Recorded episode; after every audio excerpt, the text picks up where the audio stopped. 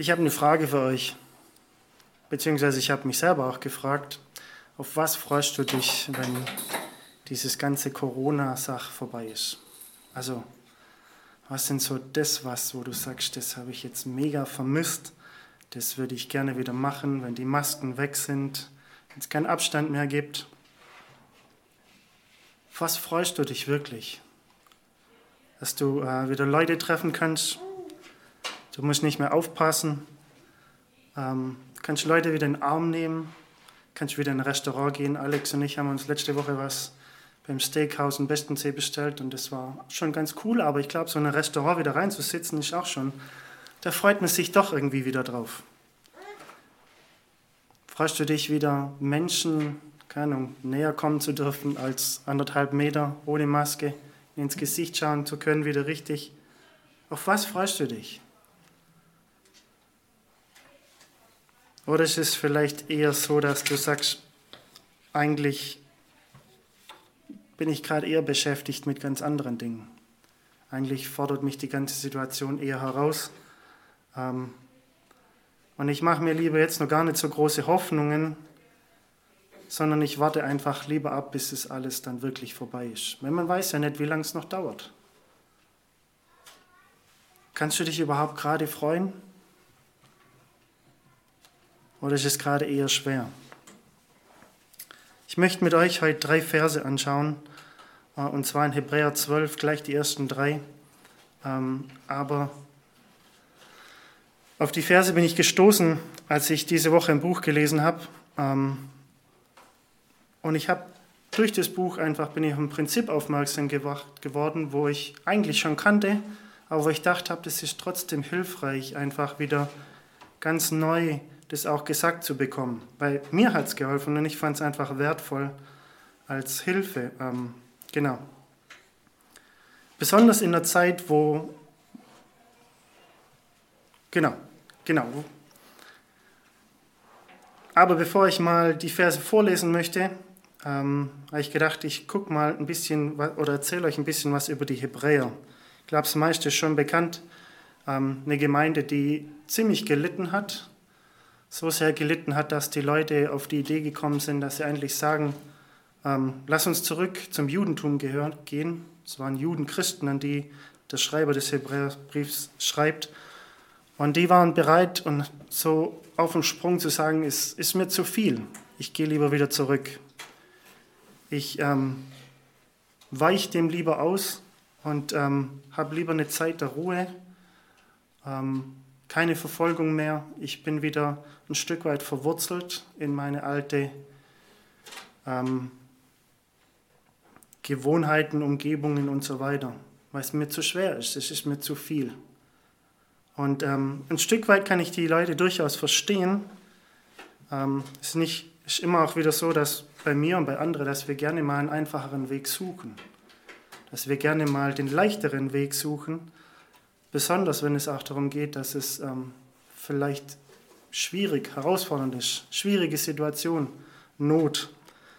Ähm, aber der Schreiber des Hebräerbriefs ist nicht, ganz, ist nicht bekannt, wer das geschrieben hat, gibt verschiedene Möglichkeiten. Aber der Schreiber, der sagt nicht, hey, okay, gut, macht es, sondern er sagt, hey, nein, haltet fest. Haltet fest an Jesus, haltet fest an eurem Glauben. Bleibt standhaft. Er fordert sie einfach heraus, nicht das wegzuwerfen, was sie bekommen haben in Jesus. Und ähm, mir ist bei der Vorbereitung ein Sprichwort ähm, aus Afrika eingefallen. Das sagt, wende dein Gesicht der Sonne zu, dann fallen die Schatten hinter dich. Und ähm,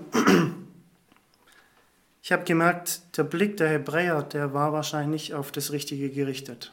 Der Blick der Hebräer war auf die Umstände gerichtet. Und ganz oft ist es bei uns auch so.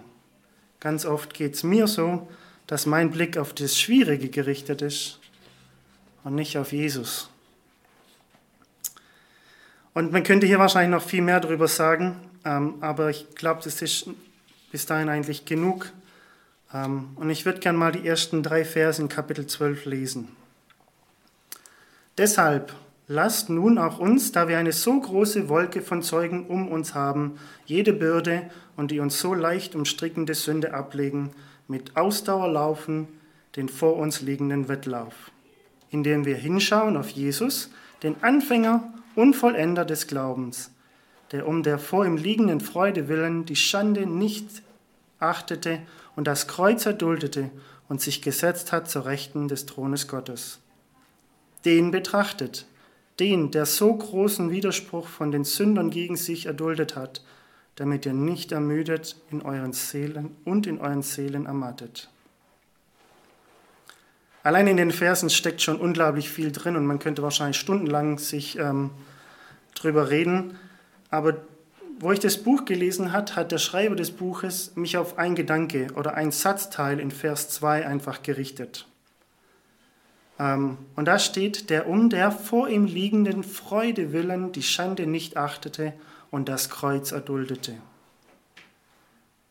Und ich habe in dem Moment kurz gedacht, hä, Jesus freut sich?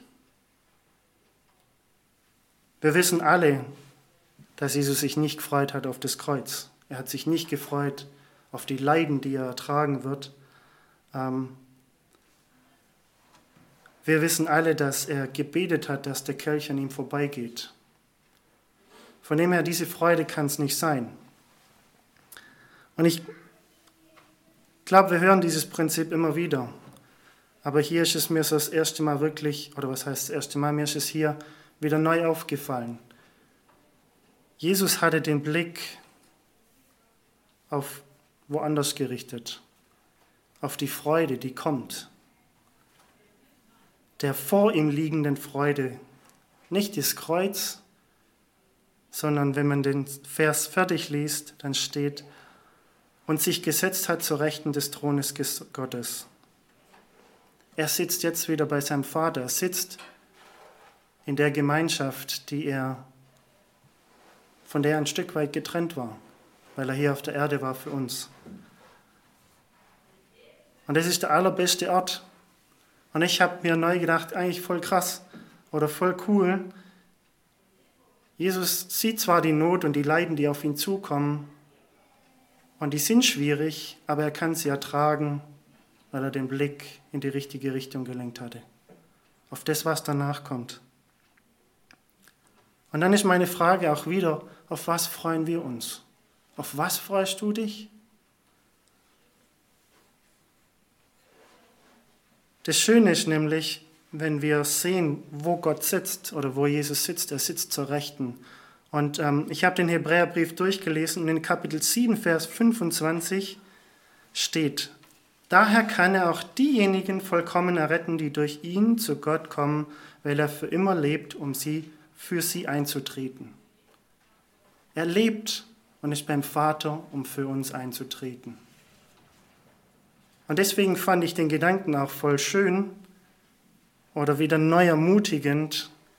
Ähm, Jesus hat sich gefreut, beim Vater zu sein, aber er hat sich auch gefreut auf die Aufgabe, die er dort hat. Er tritt für uns ein. Er tritt für uns ein vor Gott und ähm, das darf uns wieder erfreuen. Wir haben einen Fürsprecher beim Vater. Ähm, und das hat mich ziemlich begeistert. Genau. Jesus ist hier unser großes Vorbild. Er hat Leiden vor sich und er erträgt sie, weil er seinen Blick in die richtige Richtung gelenkt hatte. Aber wenn wir in Vers 1 zurückgehen, da sehen wir, dass da steht eine Wolke von Zeugen. Ähm, diese Wolke von Zeugen bezieht sich auf die Menschen, die ähm, in Kapitel 11 genannt werden, die Glaubenshelden. Weil im Vers 1 steht, deshalb, deshalb lasst uns, lasst nun auch uns. Das Wort deshalb verbindet quasi die zwei Kapitel oder den Vers mit dem Kapitel davor. Und wir können sehen, dass hier genauso Menschen waren, ähm, die genauso ihren Blick auf Gott gerichtet hatten. Und was ich interessant fand beim Lesen des Kapitels 11 ist wieder, da sind es 40 Verse und es kommt insgesamt 20 Mal das, das Satzpaar vor durch Glauben. Durch Glauben.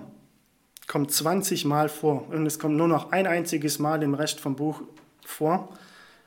Ähm, was aber wiederum uns zeigt, die, Mensch, die Männer dort und die Frauen, die haben durch Glauben gesiegt. Die haben ihren Blick auf Gott gerichtet und die haben ihm vertraut, die haben ihm geglaubt. Und dann kam für mich so auch die Frage wieder neu, was ist Glauben überhaupt? Und in Vers 1 in Kapitel 11 wird genau das beantwortet. Den Vers kennen wir alle. Der Glaube ist aber eine Wirklichkeit dessen, was man hofft, ein Überzeugtsein von Dingen, die man nicht sieht. Und ich weiß nicht, wie es euch geht. Manchmal sehen wir wirklich nur das, was um uns gerade herum schwierig und herausfordernd ist. Ähm, und doch sagt der Glaube, nein, wir haben Zusagen von Gott, der für uns eintritt. Und auf diese dürfen wir uns verlassen. Die Männer und Frauen, die haben das getan, die haben sich darin ausgezeichnet, dass sie geglaubt haben. Noah finde ich so krass. Der Mann hat einen Auftrag gekriegt, ein Boot zu bauen an einem Ort, wo es kein Wasser gab. Und was noch krasser fand, ist, er hat es jahrelang, sogar, glaube bis 100 Jahre lang, hat er gebraucht, um das Boot zu bauen. Ähm, auf jeden Fall sehr lange. Und die ganze Zeit hat er von außen rum Menschen, die ihn auslachen, die ihn verhöhnen, verspotten. Wie viel Verständnis hätte ich, wenn der irgendwann das hinschmeißt und sagt, nee, ich habe keinen Bock mehr. Und doch hält er durch und doch hält er fest an dem und er richtet seinen Blick auf Jesus. Er richtet seinen Blick nicht auf Jesus, aber auf Gott und sagt, er hat das Versprechen gemacht, wenn ich treu bin, und ihm gehorch, wenn ich das Boot baue, dann, dann hält er seine Zusage ein. Und Gott bezeichnet ihn als Held im Glauben. Es gibt noch viele andere Beispiele, ähm, aber ich glaube, was sie uns lernen, ist, dass wir einfach unseren Blick in die richtige Richtung lenken sollen. Und was uns ermutigen soll, einfach in die richtige Richtung zu schauen. Worauf freuen wir uns?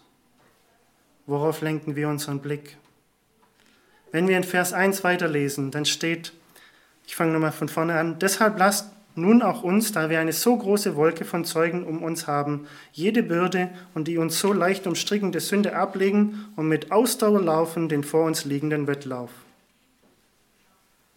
Am Ende von dem Vers steht das Wort Wettlauf. Ähm, und es ist schon einige Jahre her, aber da hat ein Prediger mal dieses Bild genommen und so verdeutlicht, das ist mir bis heute in meinem Kopf hängen geblieben. Wahrscheinlich kennt ihr das auch schon ein Stück weit. Da ist ein Mann, der läuft, Marathon wie auch immer. Und er läuft und er läuft und er läuft und er hat das Ziel im Blick und er will gewinnen und er läuft weiter. Und was mir einprägsam geblieben ist, da gibt es Menschen, die stehen am Seitenrand und die haben eigentlich das Ziel, den abzulenken von diesem Lauf. Und die schmeißen Goldklunker rein auf die Bahn. Das ist jetzt nur ein Beispiel, ein Bild, wo jemand einfach nimmt. Aber jetzt steht dieser Läufer vor der Herausforderung, nehme ich das Gold oder laufe ich weiter? Oder ich kann ja ein bisschen Gold mitnehmen und trotzdem weiterlaufen. Aber ich glaube, der, der sagt, okay, ich mache diesen Kompromiss, ich nehme einfach ein paar Stücken mit, der wird schnell merken, okay, die Kraft geht aus. Und ich fand es interessant in dem Vers, ähm, da steht, wir sollen ablegen, was uns belastet. Diese Bürde ablegen und die so leicht umstrickende Sünde. Und wir sollen mit Ausdauer laufen. Und ähm, wenn mein Blick aber auf das Gold fällt, auf die Sünde fällt, die so attraktiv manchmal ist, auf die Not, auf die Umstände, die so schwierig manchmal sind, dann merken wir, dass ganz schnell unsere Kraft ausgeht, dass ganz schnell unser Blick abgewendet wird vom Ziel und hingewendet wird auf das, was schwierig und herausfordernd ist.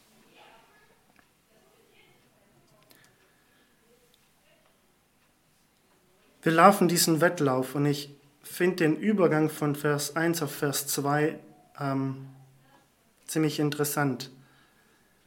Indem wir hinschauen auf Jesus.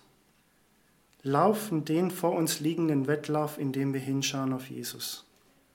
Ich habe es schon gesagt, lenk deinen Blick auf Jesus. Jesus ist das Vorbild. Von ihm können wir lernen, wie wir laufen sollen.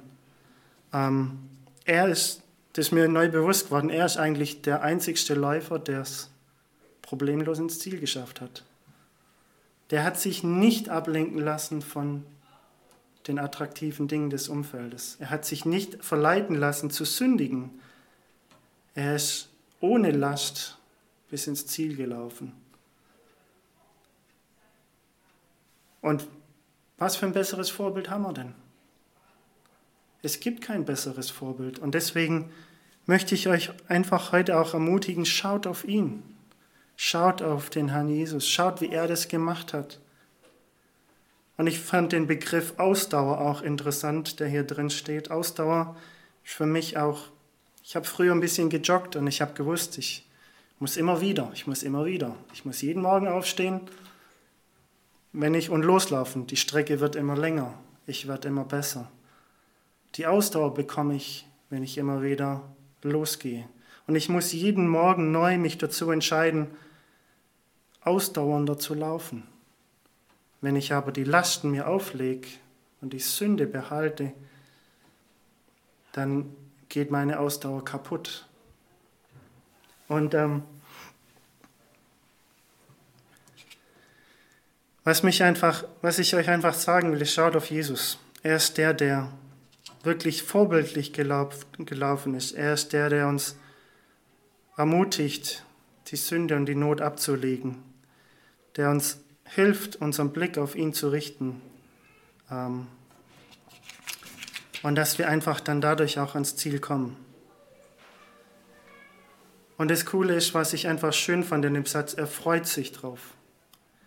Und die Frage ist auch für uns, freuen wir uns drauf? Freuen wir uns drauf, an das Ziel zu kommen? Ich glaube, das ist die, die Kraft, die uns gibt, weiterzulaufen. Ist es wirklich was Schönes, was wir erwarten? ähm, beim Vater zu sein.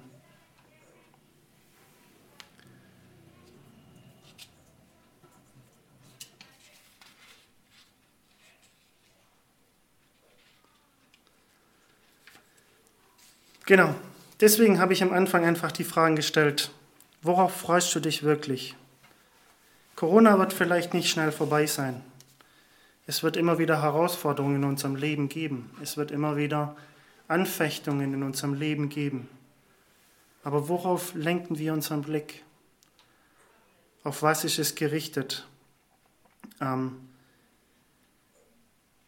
in Vers 3 finde ich es auch nochmal, ist genau nochmal eine Aufforderung dazu, einfach Gott oder Jesus zu, zu betrachten. Es steht, denn betrachtet den, der so großen Widerspruch von den Sündern gegen sich erduldet hat, damit ihr nicht ermüdet und in euren Seelen ermattet wo auch wieder so ein Stück weit eine Zusage ist, wenn ich meinen Blick auf Jesus und auf das Ziel gerichtet halte, dann werde ich nicht müde, dann werde ich nicht ermatten. Und ich finde es mega ermutigend, weil in, mir geht es durchaus in letzter Zeit auch immer wieder so, wo ich sage, es ist nervig, es ist eine Last. Sünde, die einen umstrickt und wo man enttäuscht ist und ähm, sie eben nicht ablegt, sondern sich noch drumherum kreist. Ähm, aber hier ist der Schreiber sagt, nein, schaut nicht auf die Umstände Hebräer. Schaut nicht auf das, was schwierig ist, sondern richtet euren Blick auf den, der noch viel Schlimmeres erduldet hat und ertragen hat. Und er hat es erduldet und ertragen, weil sein Blick auf seinen Vater gerichtet war, weil sein Blick auf das Ziel gerichtet war. Und er ist gelaufen und wir sollen auch laufen. Ich würde gerne noch Verse 12 bis 14 lesen in Kapitel 12.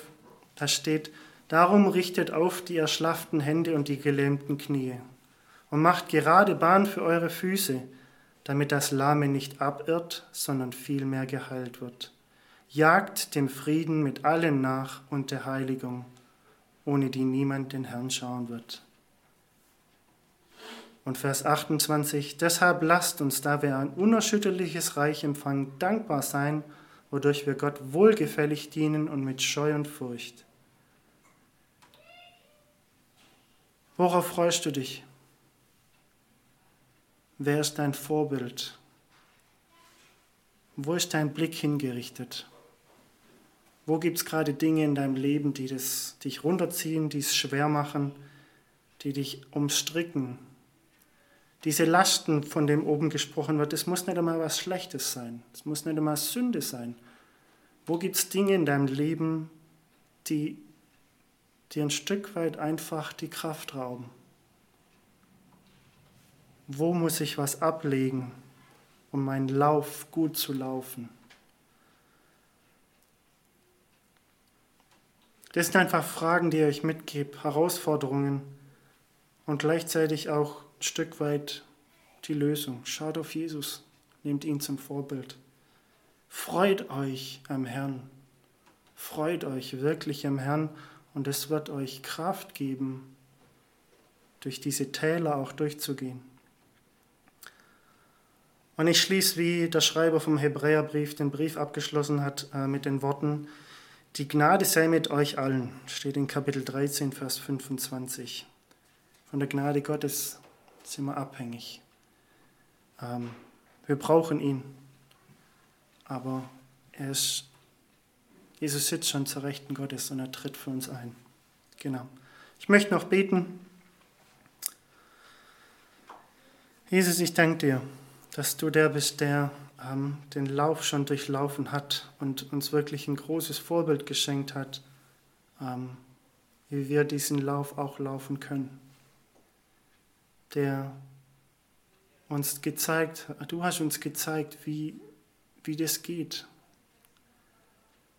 Und an manchen Tagen ist es wirklich schwierig, ausdauernd zu laufen. Ich bete einfach, dass du uns immer wieder ganz neu herausreißt und uns frei machst von allem, was uns belastet und umstrickt und dass wir voller Freude auf dich schauen und auf das, was uns erwartet. Die Ewigkeit erwartet uns, Zeit mit dem Vater, mit dir erwartet uns.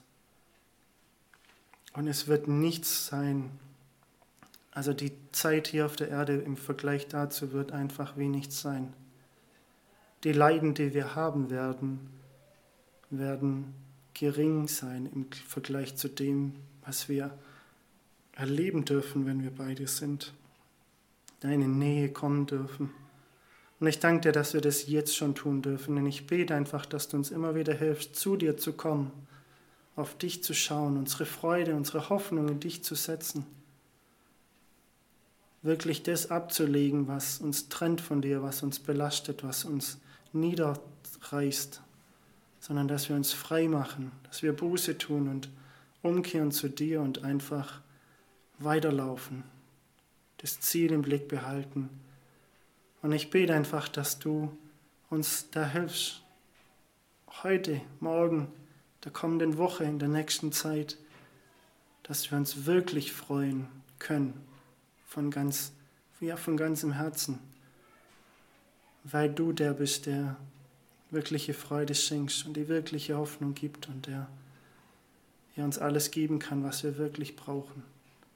Ich danke dir einfach für dein Wort, ich danke dir für diese Ermutigung. Und ich bete einfach, dass du uns hilfst, dass wir nicht resignieren wie die Hebräer, sondern dass wir festhalten an dir, dass wir kämpfen, dass wir weiterlaufen, dass wir im Laufen ausdauernder werden und dich einfach in allem ehren. Das soll unser Ziel sein. Hilf uns dabei. Wir können es nicht, wir brauchen dich und ich danke dir einfach dafür. Amen.